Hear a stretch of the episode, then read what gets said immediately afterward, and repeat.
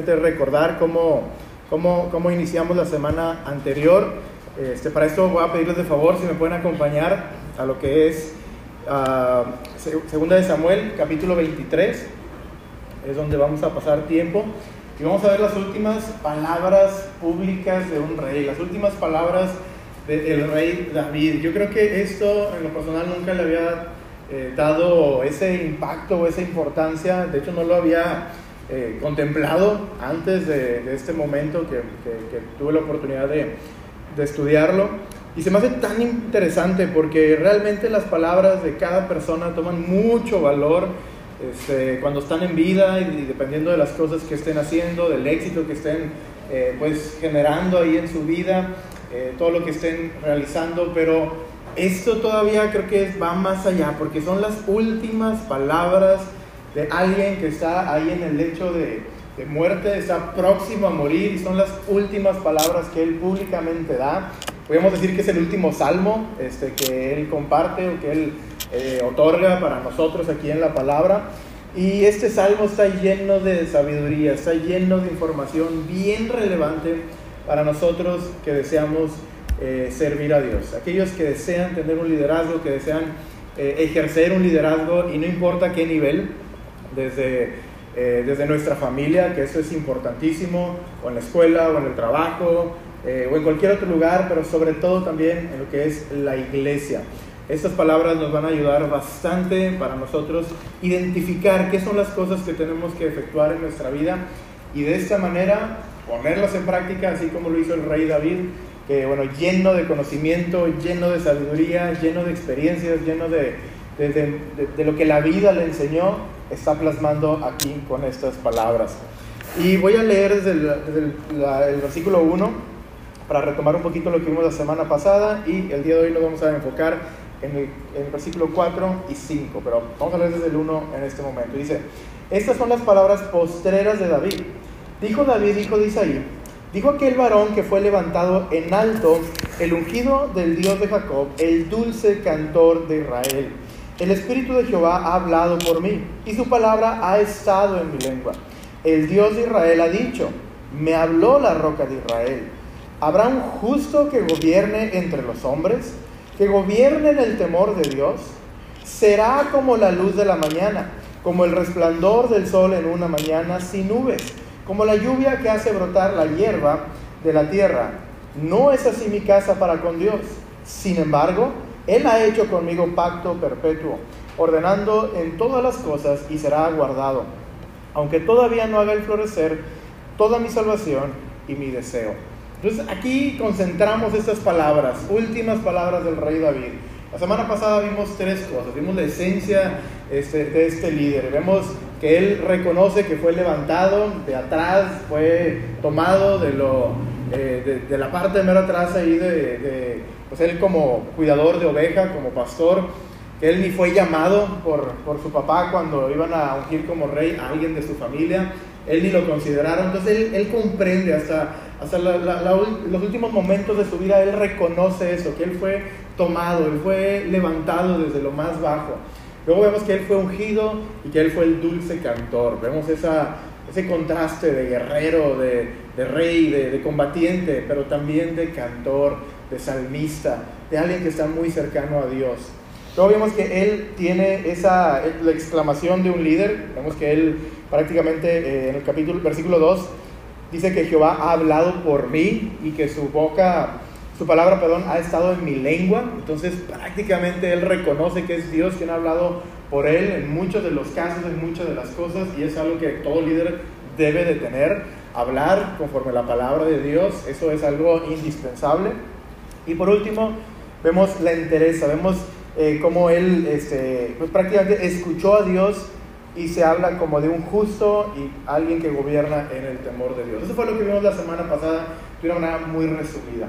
El día de hoy entramos con el versículo 4 y la palabra de Dios dice lo siguiente, hablando del justo que gobierna de esa forma y del que teme a Dios. Dice, será como la luz de la mañana, como el resplandor del sol en una mañana sin nubes, como la lluvia que hace brotar la hierba de la tierra. Y hoy nos vamos a enfocar en dos cosas. En primer lugar, el poder. simplemente por decir la influencia, el impacto, eh, el alcance que tiene un líder, alguien que es justo, tiene un gran poder, un gran alcance. Y la segunda cosa, lo vamos en el versículo 5, que él tiene que reconocer que Dios ha hecho un pacto con él. Eso no lo puede pasar por alto. Entonces, dos palabras sencillas y claras: poder y pacto. Capítulo 4, versículo 4 y versículo 5. Y nuestro versículo 4 inicia de esa forma: será como la luz de la mañana. Y esto yo creo que es muy claro para nosotros. David aquí está utilizando, y la palabra Dios utiliza para nosotros la creación. Como la luz de la mañana será alguien que es justo, alguien que gobierna bien con el temor de Dios. Y cada uno de nosotros tenemos la oportunidad de tener ese alcance. ¿Y a qué se refiere con la luz en la mañana? Yo creo que todos hemos vivido o hemos experimentado parte de eso, ¿verdad? Cuando estamos en oscuridad o cuando no podemos ver bien, estamos eh, ansiando, estamos esperando, estamos anhelando que ya llegue la luz para poder contemplar que hay cosas ahí a nuestro alrededor. Entonces dice que alguien que es justo tiene la capacidad de ser luz en la mañana para otros. Y está hablando de alguien que, es, eh, que fue un rey, alguien que estuvo gobernando. Por lo tanto, nosotros debemos y podemos hacer de esta forma. El alcance de alguien que está viviendo justamente para con Dios es muchísimo. Es muchísimo, porque cuánta gente anda en la oscuridad el día de hoy. No puede ver con claridad. Hay cosas que no comprende cómo vivirlas, cómo hacerlas, qué, qué trabajar. No, no, no se logra ver a grandes rasgos. Bueno, el que es justo y el que gobierna con el temor de Dios es esa luz. Tiene la capacidad de guiar a otros, de ayudar a otros, de animar, de motivar y de encaminar a otros por la senda que Dios tiene para sus vidas, de ser luz prácticamente, esa luz en la mañana, cuando brilla y cuando se despeja prácticamente la oscuridad. Y la palabra luz en la escritura, hay muchas cosas que podemos sacar de ella a través de comparar la Biblia con la Biblia. Y yo creo que lo más sobresaliente, lo más impactante es que mismo Jesucristo dice que Él es la luz. Dice, yo soy la luz de este mundo. Y Dios nos invita a nosotros ser esa luz en la mañana, ese momento en el cual nosotros también podemos alumbrar a los otros. También habla de ser como hijos de luz, a ser hijos de Dios. Nosotros debemos ser hijos de luz eh, y vivir de esa forma. Entonces, cada uno de nosotros tiene la oportunidad de ser eso, pero tenemos que vivir en justicia, tenemos que vivir en el temor de Dios. Y nuevamente hago las... Eh, o comparto las formas en donde podemos trabajar esto. Puede ser que el día de hoy tú estés pasando por algo complicado, que tu familia esté pasando por algo difícil. Bueno, tú tienes la oportunidad de ser esa luz en ese lugar, esa luz en la mañana. Tú puedes ser esa luz en el ministerio, o esa luz con tu discípulo, con tu discípula. Esa luz en tu ministerio, en el cual a lo mejor ha llegado un momento donde no sabemos qué hacer, qué actuar, qué trabajar, pero cuando hay un justo y cuando hay alguien que gobierna en el temor de Dios, se, se, puede todo enclarecer. Esa es la posibilidad que tenemos nosotros. De hecho, de, hecho perdón, en Hechos 9.3 dice la palabra de Dios. Mas yendo por el camino, aconteció que, que al llegar cerca de Damasco, repentinamente le rodeó el resplandor de luz del cielo. Aquí estamos hablando de Pablo, que él iba con, una, con un propósito en claro, iba con algo muy, este, muy, muy este, muy específico. Él iba a perseguir a gente que confiaba en el Señor Jesús. Y él va de camino con ese propósito hasta que una luz lo tumba, ¿verdad? Lo tumba prácticamente. Y, y esa luz ahora le dice qué hacer, le da todo un propósito. Le dice cómo regir ahora su vida. Y hace un cambio por completo. Bueno, ese es el poder que hay en, un, en una persona que tiene ese tipo de liderazgo. David está diciendo eso. El que es justo, el que teme a Dios, será como luz en la mañana. Esa luz que puede tumbar a cualquiera de nosotros. A lo mejor, no sé si te ha tocado eso, pero que tú estabas decidido a hacer algo y platicaste con algún líder, platicaste con algún discipulador, platicaste con alguien y te compartió la palabra de Dios y ¡pum! te tumbó y órale, pues ya no voy a hacer eso. ¿Te ha tocado? Yo creo que muchos de nosotros nos ha tocado eso. Alguien ha sido luz para nosotros. ¿Cuánto más en la familia y en todos los aspectos de nuestra vida? Bueno, esto es lo que Dios quiere para nosotros. En Juan 11, 9 al 10 dice, respondió Jesús, ¿no tiene el día 12 horas? El que anda de día no tropieza porque ve la luz de este mundo. Por el que anda de noche tropieza porque no hay luz en él. Y nosotros, como líderes, debemos de hacer esa función. Estamos en un momento de transición, ya lo hemos mencionado en varias ocasiones. Y varias personas tendrán duda en cómo actuar, en qué hacer, cómo hacer. Hago esto, no lo hago, eh, me aviento con un estudio bíblico, pero si, lo, si me aviento con un estudio bíblico, ¿qué voy a hacer? Porque no tengo ni la más mínima idea de cómo operar eso, de cómo trabajarlo. Bueno, tranquilo, hay gente que es luz para ti. Hay gente que vive conforme a lo que Dios tiene, que anda en el temor de Dios y te va a poder ayudar. Y tú tienes que replicar eso para con otras personas. Porque cuando no hay luz, hay o sea, uno se puede tropezar fácilmente. Y hemos escuchado muchas veces esto, bueno, no me ha tocado compartirlo algunas ocasiones, pero es donde, eh, o sea, cuando, cuando está todo oscuro, nos damos cuenta para qué sirve el dedo pequeño del pie. Para identificar dónde están las cosas, ¿verdad? Te pegas y, ¡ay, dolor! Pero si hay luz, no te pasa eso. Entonces, eso, eh, a eso se está refiriendo este pasaje. Las personas que viven conforme a lo que Dios tiene son luz a la gente alrededor. Y tú tienes que ser luz. Estás haciendo esa labor. Estás haciendo esa labor con tus amigos, en tu escuela, en tu trabajo, en tu ministerio y en tu familia. Si no tienes esa seguridad, trabaja duro. Vamos a, leer nuevamente digo, no, no ahorita, pero te invito a que leas nuevamente, si, si crees que no estás haciendo esa luz, simplemente lee los versículos anteriores para saber cómo hacer esa luz. Dice en Proverbios también 4:18, más la senda de los justos es como la luz de la aurora, que va en aumento, cada vez más brillando, iluminando, mostrando cómo caminar, cómo vivir. Para mí es impresionante cuando lees la escritura, crónica, reyes, cuando están los relatos de esos reyes de esta gran nación y, cuando se divide el reino y qué, qué, interesante que inclusive hay algunos, para mí eso es fascinante, bueno, fascinante en el sentido de que no lo puedo comprender, o sea, que, que es algo fuera de, de, o sea, que no lo puedo creer. Eh, cuando se encuentra la ley, o sea, ¿cómo que te encontraste la ley? Pues, eso es lo que debería de regir nuestra vida, nuestro, nuestro reino, nuestro, nuestras familias, nuestras tribus, nuestro todo. Y de repente se encuentran con, el libro de la ley ahí en el, en el, en, el templo. ¿Cómo es posible eso? Bueno, la realidad es que en esos momentos esta nación no estaba viviendo con luz. Y por eso tenían tantos problemas.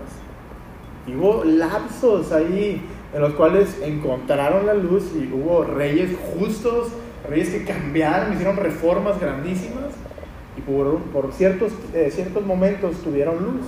Bueno, que nuestro reinado, hablando como reyes y sacerdotes que Dios, que Jesucristo nos ha hecho, que mientras nosotros estemos con vida y en el lugar que nosotros estemos, seamos de luz a los demás. Ese es nuestra oración. Y esto es lo que Dios quiere para nuestra vida. Luego también el pasaje nos muestra ahí en el versículo 4, eh, dice, como el resplandor del sol en una mañana. Ahora hace esa conexión. Y hay un pasaje que me, que, que, que, me gustó bastante, para serles bien honesto, y se encuentra en jueces 31, hablando del sol.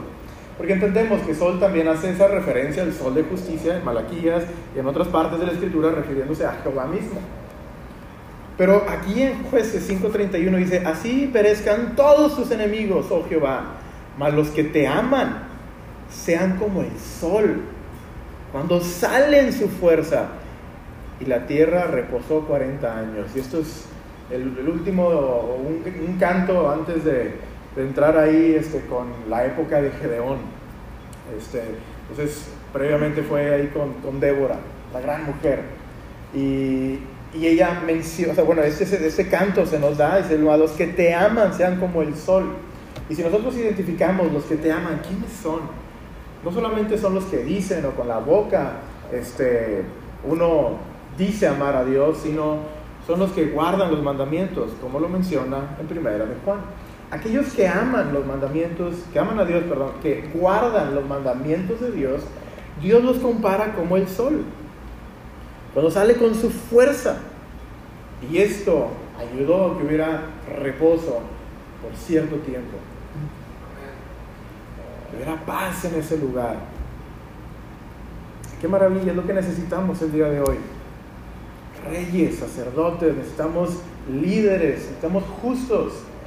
Y estoy hablando de hombres y mujeres por igual, de adultos como jóvenes por igual, los cuales en su momento, en su época, en los cuales les ha tocado vivir, puedan tener y entregar ese reposo, ese cuidado, esa paz a los demás. Y cuando hablamos de resplandecer, hay algo que no, que no puedo quitar de mi mente. Y es un personaje que su rostro resplandeció. Y sabemos muchos ya quién es, es Moisés. Este gran personaje, dice la Biblia, que resplandeció. La gente lo identificó inmediatamente que había hablado con Dios. Al pasar tiempo con Dios, pero interesantemente yo no lo había ligado, pero eh, cuando él pasa ese tiempo ahí con Dios, él está intercediendo por Israel. ¿Por qué? Porque cayeron en un gran pecado. ¿Recuerdan ustedes? Hicieron ahí un becerro de oro. Y Aarón menciona, y las palabras que ahí se dicen en la escritura, dice, estos son tus, ese es tu Elohim, estos son, estos son tus dioses que te sacaron de, de Egipto. O sea, ¿cómo es posible que diga eso? Estaba violando inmediatamente ahí los, los mandamientos que se les iban a entregar. Y Dios tenía planes para ellos y pasa inmediatamente eso. Y Dios le dice a Moisés, ¿sabes qué? Mira, yo mejor voy a hacer un pueblo, voy a hacer un pueblo distinto, ¿verdad? Para que, para que saques y para que, para, para que estés delante de ellos. ¿Y qué hace Moisés? Intercede. Y luego va y deshace todo eso, se enoja y después de eso vuelve a subir a Dios, ahí al monte, a encontrarse con Dios. Y él dice unas palabras que son increíbles. Él menciona, Dios, prácticamente perdónalos. Y si no, bórrame a mí del libro. Qué interesante. Él está dispuesto a entregar su todo por la gente que está ahí. Él está intercediendo por ellos. Es un gran cuadro del Señor Jesús. Él fue lo que hizo. Él fue al Padre para interceder por nosotros y Él sí dio su vida por nosotros. Y es en esa historia, es en ese contexto donde Él está pasando tiempo con Dios. No nada más hablando de cualquier cosa, sino intercediendo por el pueblo, entre otras cosas, pero intercediendo por el pueblo. Y dice que Él resplandeció. Eso es lo que nos encontramos en Éxodo 34. Y se lo voy a leer. Dice lo siguiente, y aconteció que descendiendo Moisés del monte Sinaí, con las dos tablas del testimonio en su mano, al descender del monte, no sabía Moisés que la piel de su rostro resplandecía después de que hubo hablado con Dios. Y Aarón y todos los hijos de Israel miraron a Moisés y aquí la piel de su rostro era resplandeciente y tuvieron miedo de acercarse a él. Y nuestra labor como líderes para nuestra familia, para nuestra iglesia, para nuestro discípulo, para tus amigos, para todo lo que te rodea, es tú pasar tiempo con Dios, intercediendo por esa gente y tú bajando después de esa relación con Dios y hablando con ellos. Ellos entraron en, una, en un convenio, entraron en, un, eh, en un trato prácticamente, ¿verdad? La gente, el pueblo dijo, mira, ya vimos así de lejos todo lo que estaba pasando ahí arriba. ¿Qué te parece si tú hablas con Dios y nos dices a nosotros qué hacer? ¿Recuerdan? Esa es la parte que vemos ahí en Éxodo también. Y esa fue la función que ahora hizo Moisés. Él hablaba con Dios y luego él hablaba con los demás. El día de hoy nosotros tenemos y creemos en el sacerdocio del creyente. Todos tenemos el contacto con Dios. Nadie puede o debe tomar ese lugar intermedio entre tú y Dios. Pero hay mucha gente que no conoce de Dios y la única manera de que puedan ver el sol brillando, el sol de justicia brillando, es porque otra persona pasa tiempo con Dios y ese reflejo que le da el sol como le ama, guarda sus mandamientos, ahora sale a otro lugar y puede reflejar ese, esa luz de Dios, ese sol a los demás. Y eso es lo que Dios está invitándonos a hacer. Eso fue lo que hizo David como rey. Yo no sé si hubo otro rey como él. En lo personal yo creo que fue el mejor rey de Israel. El mejor rey de Israel porque él es la vara después a medir.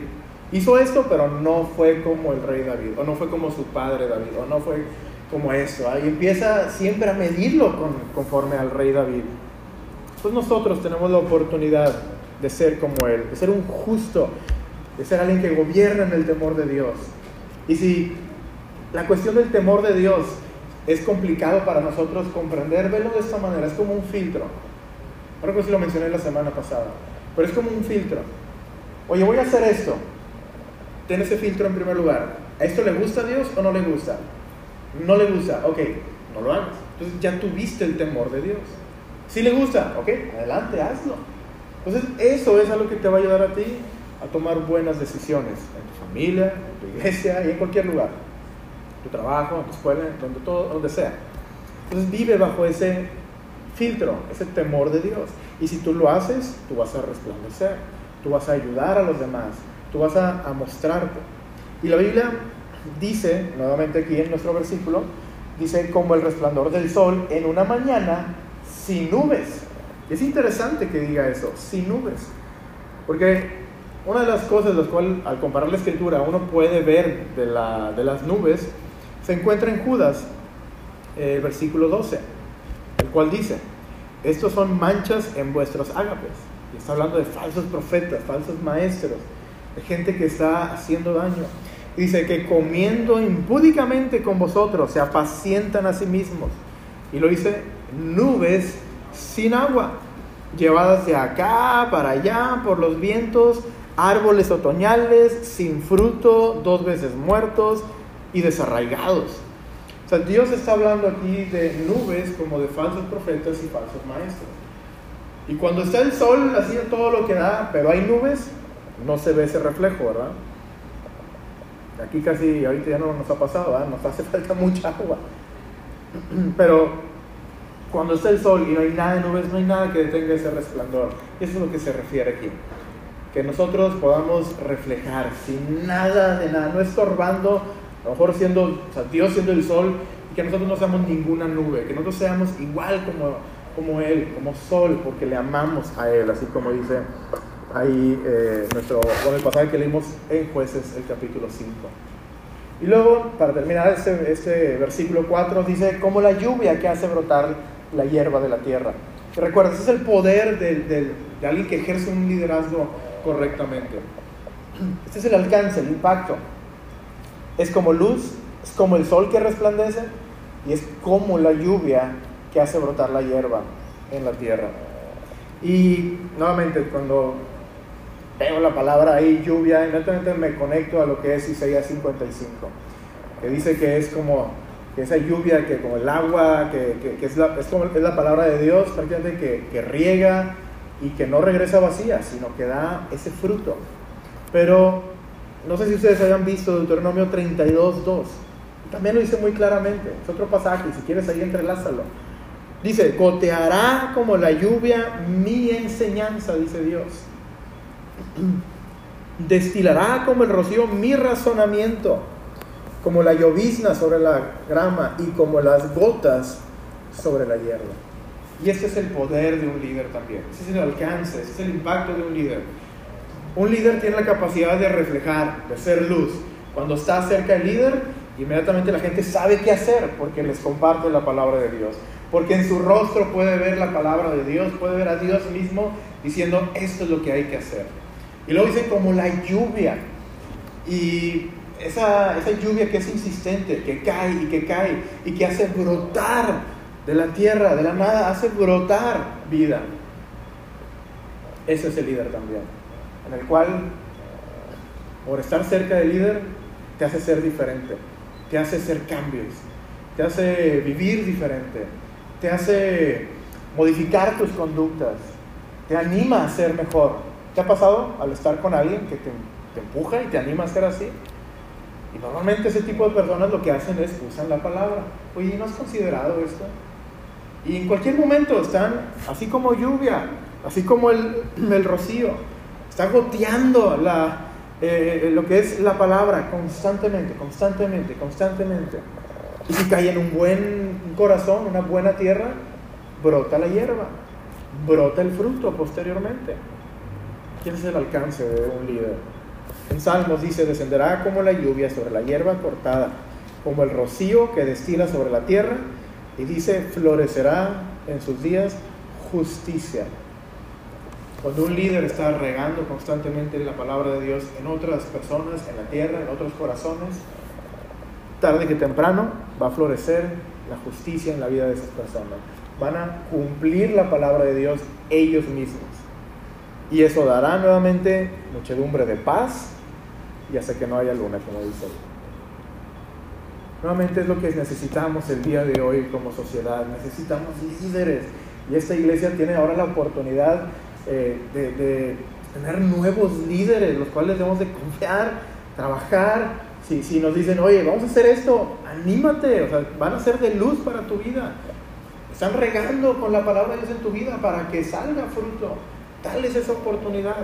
Y eso también da más oportunidad para muchos de los que están aquí en la iglesia para ir al siguiente nivel, ser los siguientes discipuladores, ser los siguientes que tienen un estudio bíblico y hacer este mismo proceso con los demás. ¿Y qué es una buena tierra? La palabra de Dios lo indica en Lucas 8:15. Dice más la que cayó en buena tierra, dice, estos son los que con corazón bueno y recto retienen la palabra oída y dan fruto con perseverancia. Es lo que la palabra de Dios compara a una buena tierra. Es un buen corazón que retiene y que cumple, que es recto, que pone en práctica lo que está escuchando del líder, lo que está escuchando de la palabra de Dios. Y eso da, fruto, perdón. Y tú también como líder debes de estar invirtiendo, debes estar regando constantemente en buenos corazones, en buena tierra tierra fértil, tierra que va a producir fruto. Te invito a que sí lo hagas. Este es el impacto de, de un líder. Estas son las palabras, las últimas palabras del rey David. Dice que el justo va a hacer todo esto. Ese es el impacto, el alcance. Es lo que tú puedes hacer el día de hoy. No hay diferencia entre él y nosotros el día de hoy. No hay nada de diferencia. Somos humanos. Nuestras virtudes, nuestros defectos, como él los tuvo. Pero él estuvo tan cerca de Dios y tan cerca de su palabra y después de muchas experiencias, después de mucho tiempo con Dios, después de tantas batallas ganadas, después de tanto sufrimiento, después de tanto huir de, de Saúl, después de todas esas experiencias, Él culmina sus palabras, su vida, dando estas palabras. Creo que no son para hacerlas menos, sino todo lo contrario, tomarlas en nuestro corazón y todos esos años de experiencia, no tener que pasarlo nosotros, eh, digo, lo vamos a vivir, pero a lo, que a lo que voy es aprender en cabeza ajena, tomarlo en nuestra vida e ir al siguiente nivel sin tener que pasar por todas las dificultades previas. Luego la segunda cosa es el pacto. Es el pacto. Y vemos aquí en, en 2 Samuel 23, 5. Las dos palabras nada más a recordar el día de hoy. El poder, el alcance, el impacto, la influencia es el poder de un líder, el poder de un justo, el poder de alguien que teme a Dios. Y luego vamos a ver el pacto que Dios entrega, que Dios entregó. Dice en, en Samuel 23, 5. Y está hablando de, de justicia de temor de Dios. Y mira cómo él reconoce. Dice, no es así mi casa para con Dios. Inmediatamente David nos da una cátedra de liderazgo, diciendo la humildad ante todo. Él estando en lo más alto de Israel, en lo más alto. Yo no sé si había otra posición más alta que él. Y él dice eso. Él que buscó a Dios con todo su corazón, que ha hecho grandes cosas, él reconoce y dice esas palabras.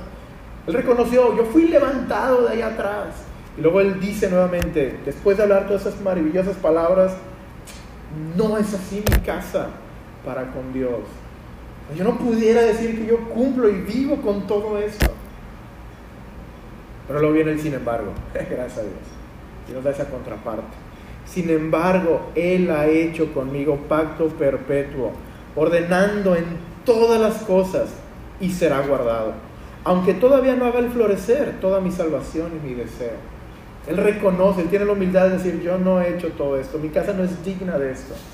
Todo lo bondadoso, todo lo bueno, yo no soy digno de eso, pero es Dios quien ha hecho un pacto conmigo. Y gracias a ese pacto, yo confío que Dios va a hacer esto, aunque todavía no lo veo al 100%.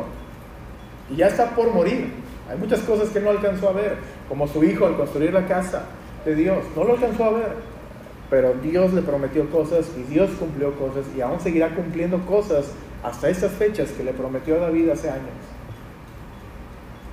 Ese pacto todos podemos entrar con él. ¿Y de dónde viene? ¿De dónde inicia este pacto? Bueno, definitivamente lo podemos trazar en 2 Samuel 7:5, donde él en su corazón puso un buen pensamiento. Y ese pensamiento fue construir la casa de Dios, construir el templo, poner a Dios en lo más alto con una estructura que era que fuera digna, este, aunque sabemos que se queda muy corta y, y, simplemente era para el estrado de sus pies, pero en su mente él quiso hacer lo mejor que él podía hacer. Y eso entra en su corazón, entra en su mente, y luego Dios dice lo siguiente, ve y di a mi siervo David, Así ha dicho Jehová, tú me has edificar casa en que yo more. ese, es donde, es donde parte todo esto. Él tiene ese pensamiento de honrar a Dios en lo más alto. Y Dios dice, a ver, a o sea, ¿tú piensas hacerme casa a mí? Y luego el 8 y 9 dice, ahora pues dirás así a mi siervo David. Así ha dicho Jehová de los ejércitos, yo te tomé del redil, de detrás de las ovejas, para que fueses príncipe sobre mi pueblo, sobre Israel, y he estado contigo en todo cuanto has andado y delante de ti he destruido a todos tus enemigos y te he dado nombre grande como el nombre de los grandes que hay en la tierra. Dios dice, ¿tú piensas hacerme esto? Espérate, yo te voy a hacer esto a ti. Y ese es el pacto en el cual él entró. Ese fue el pacto que aunque él no era digno, aunque él era humano como todos nosotros y fallaba, él, por ese corazón, por ese deseo de construirle a Dios algo en su honor, Dios dice, no, yo entro en pacto contigo. Y aunque no eres digno y aunque no haces todo como, este, no hay nadie que no peque, no hay nadie perfecto en la tierra, aún con eso, dice Dios, yo voy a cumplir mi pacto contigo. Y tú puedes entrar en ese mismo pacto con Dios. Tú puedes entrar en ese mismo pacto con Dios. No es exclusivo para David. Es para todos nosotros. El día de hoy, ¿cómo hacemos esto? Bueno, tenemos la casa de Dios y en 2 Timoteo Perdón, en 1 Timoteo dice que es la iglesia del Dios viviente. Cuando tú te preocupas para construir esta casa, y no son los edificios, no son las sillas, no es la pantalla, no son los instrumentos, son las piedras vivas que traemos a este lugar. Las piedras que, bueno, aquí se hacen piedras vivas, ¿verdad? Cuando tú te preocupas por compartir de Dios y traer y llenar esta casa y engrandecer el nombre de Dios, Ahora es cuando Él dice, es que yo voy a entrar en un pacto contigo por tú haber tenido eso en tu corazón. Yo entro contigo en este pacto. Nada más leer Mateo 6:33, cuando Jesucristo dice estas palabras. Buscar primeramente el reino de Dios y su justicia y todas estas cosas os serán añadidas. Hablando de necesidades, hablando de cosas que todo hombre, toda mujer, toda familia se preocupa. Pero cuando tú pones en primer lugar a Dios, él entra en un pacto contigo y cuida todo de ti y te ayuda y, te, otorga liderazgo, te otorga influencia, te otorga poder para hacer grandes cosas. Esas promesas te alcanzan a ti. Te invito a que así lo hagas el día de hoy, que así lo trabajes. Oye, pero yo voy llegando, toma el discipulado, eso es lo mejor que puedes hacer. Edificarte bien para entregarle toda tu vida a Dios. Por ahí empezamos, todos nosotros. Y esa es la base de todo lo que hacemos, el discipulado. Y te invito a que, lo que, que, pues que le entres a esto. Si no sabes cómo empezar, qué hacer, acércate con tu líder, te dará luz con esto. Resplandecerá lo que Dios quiere enseñarte. Y tú ya tienes tiempo. Hay muchas maneras de hacerlo.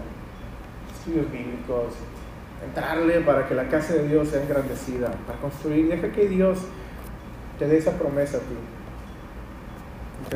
Y, y, reconócelo de esa forma. No son nuestras fuerzas, no, son, no, no, se trata de quiénes somos, se trata de quién es Él. Se trata de su nombre. Y Él es lo, es lo que aprendió David. Al final de su vida, Él no dice, yo hice esto, yo hice lo otro, yo hice aquello. Al final de su vida dice, mi casa no es digna de eso, pero Dios ha hecho un pacto con él. Y eso es lo que todos debemos de decir. De aprender y de trabajar. Seguimos ahí en 2 Samuel 7, 11 y 13. Dice, desde el día en que puse jueces sobre mi pueblo Israel, y a ti te daré descanso en todos tus enemigos, de todos tus enemigos. Asimismo Jehová te hace saber que Él te hará casa. Él quiso hacer casa y ¿qué fue lo que recibió? Una casa para Él. No estaba hablando de un edificio, sino de toda una generación, de todo un movimiento, de todo un pacto que trascendió y trasciende porque conlleva al linaje del Señor Jesucristo. Dice, Él te hará casa. Y cuando tus días sean cumplidos y duermas con tus padres, yo levantaré después de ti a uno de tu linaje, el cual procederá de tus entrañas y afirmaré su reino.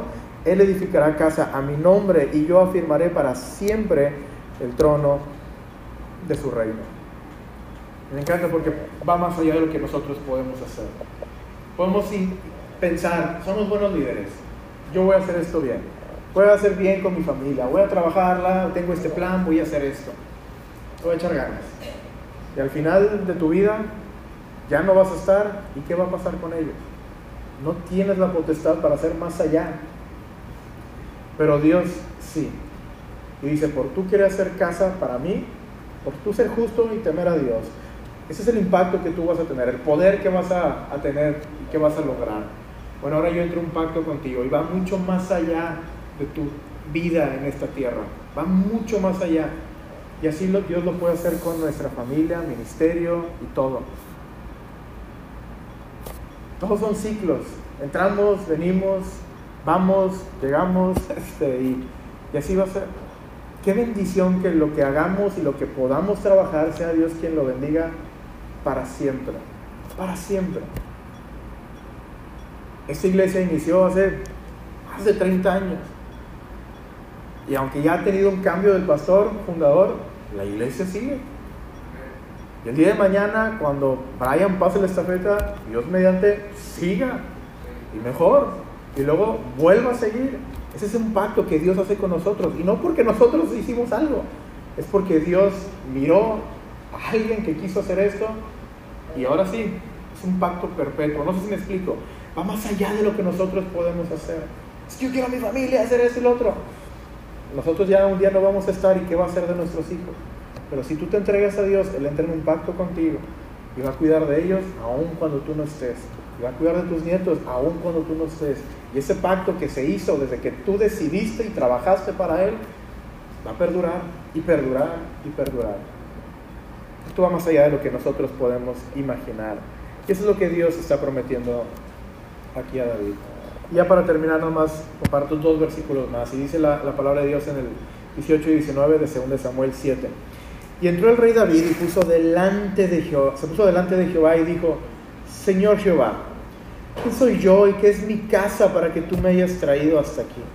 Ante toda esa humildad, David, chicos, en verdad nos da una cátedra de eso como líder el rey David, el más grande de toda la nación de ahí de Israel, el que conquistó naciones a su alrededor, tiene esa humildad de decir, Dios, ¿quién soy yo para estar aquí?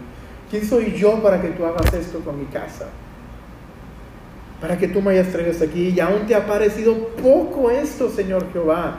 Pues también has hablado eh, de, tu, perdón, de la casa de tu siervo en lo porvenir. ¿Qué es lo que te mencionaba ahorita? Él va más allá de lo que tú puedes imaginar. ¿Es así como procede el hombre? Eh, procede el hombre Señor Jehová. Qué, hermoso es Dios, va mucho más allá. Cuando tú te entregas, cuando tú decides ser un buen líder, Él cuida de todas las demás áreas. Y te invito a que esta iglesia necesita muchos líderes, más allá de los que puede estar teniendo ahorita. Y nunca vas a decir, ah, son los, o sea, somos suficientes, ya no ocupamos líderes. Jamás. Entonces necesitamos que más personas tomen estas palabras de David y las vivan en todos los niveles, desde su casa, su ministerio, su escuela, su trabajo y todo lo que hagan. Y Dios hará pacto con cada uno de ustedes. Y esta iglesia y este mundo se va a ver beneficiado de eso. Y para terminar, el versículo 25, ahí en 2 Samuel 7 dice, ahora pues Jehová Dios, confirma para siempre la palabra que has hablado sobre tu siervo y sobre su casa y haz conforme a lo que has dicho. Entonces, como termina ahí David. Y en sus últimas palabras en 2 Samuel 23, versículo 5, él reconoce, no es así mi casa para con Dios, sin embargo, Él ha hecho pacto perpetuo conmigo. Él creyó. Él, aunque ya va a partir, Él sabe que esto va a pasar. Él confía en el Señor. Y dice, ordenando en todas las cosas, y será guardado. Así va a pasar. No porque yo sea digno, no porque mi casa es buena o mejor que otras, es porque Dios ha hecho un pacto conmigo. Y aunque todavía no haga el florecer, aunque yo todavía no lo veo, mi salvación y mi deseo y todo lo que Él me ha prometido, aunque todavía no lo veo, yo sé que va a pasar. Y Dios se lo cumplió a mandar al Señor Jesucristo a través de su linaje. El día de hoy lo vemos como el pasado, pero Él lo estaba profetizando, lo estaba viendo por fe. Bueno, entra en el mismo ejercicio que Él. Ese es el trabajo que nosotros tenemos que hacer. Confía en Él Recuerda que es un pacto, te conviene entrar en un pacto con Dios. ¿Cómo entras? Échale ganas a su casa. Trabaja para su casa. Decide en tu corazón hacer una casa grande para Dios. Entra en ese pacto. Y habrá muchas cosas en lo que vas a fallar. Tenlo por seguro. Todos nosotros. El primero en decirlo y el primero en reconocerlo. Tengo muchas cosas que he fallado. Sin embargo, como dice ahí la palabra, sin embargo, Dios ha hecho un pacto con nosotros, con esta iglesia, con estos líderes que están el día de hoy aquí, con esta nueva generación. Y va a haber mucha, mucha bendición por delante. Y tú tienes que sumarte a eso. Estas son las palabras que se nos da de alguien que ya vivió, que ya experimentó, que vivió muchas cosas y que al final de su vida termina con esto. Para que todos nosotros no tengamos que, bueno, a ver si es cierto, a ver si no, sino él ya con su experiencia y todo, y aparte todo esto inspirado por Dios, para decirnos, así es, así hay que trabajar. Y estas son los, eh, las últimas palabras del rey David. Vamos a, terminar la siguiente semana con el 6 y 7 y cerramos esta serie que, que, ya iniciamos la semana pasada. Entonces, les invito simplemente a meditar sobre estas palabras y vamos a cerrar este tiempo con una palabra de oración. Dios, Muchas gracias por tu palabra, gracias por todo lo bueno que eres con nosotros, Dios, por todo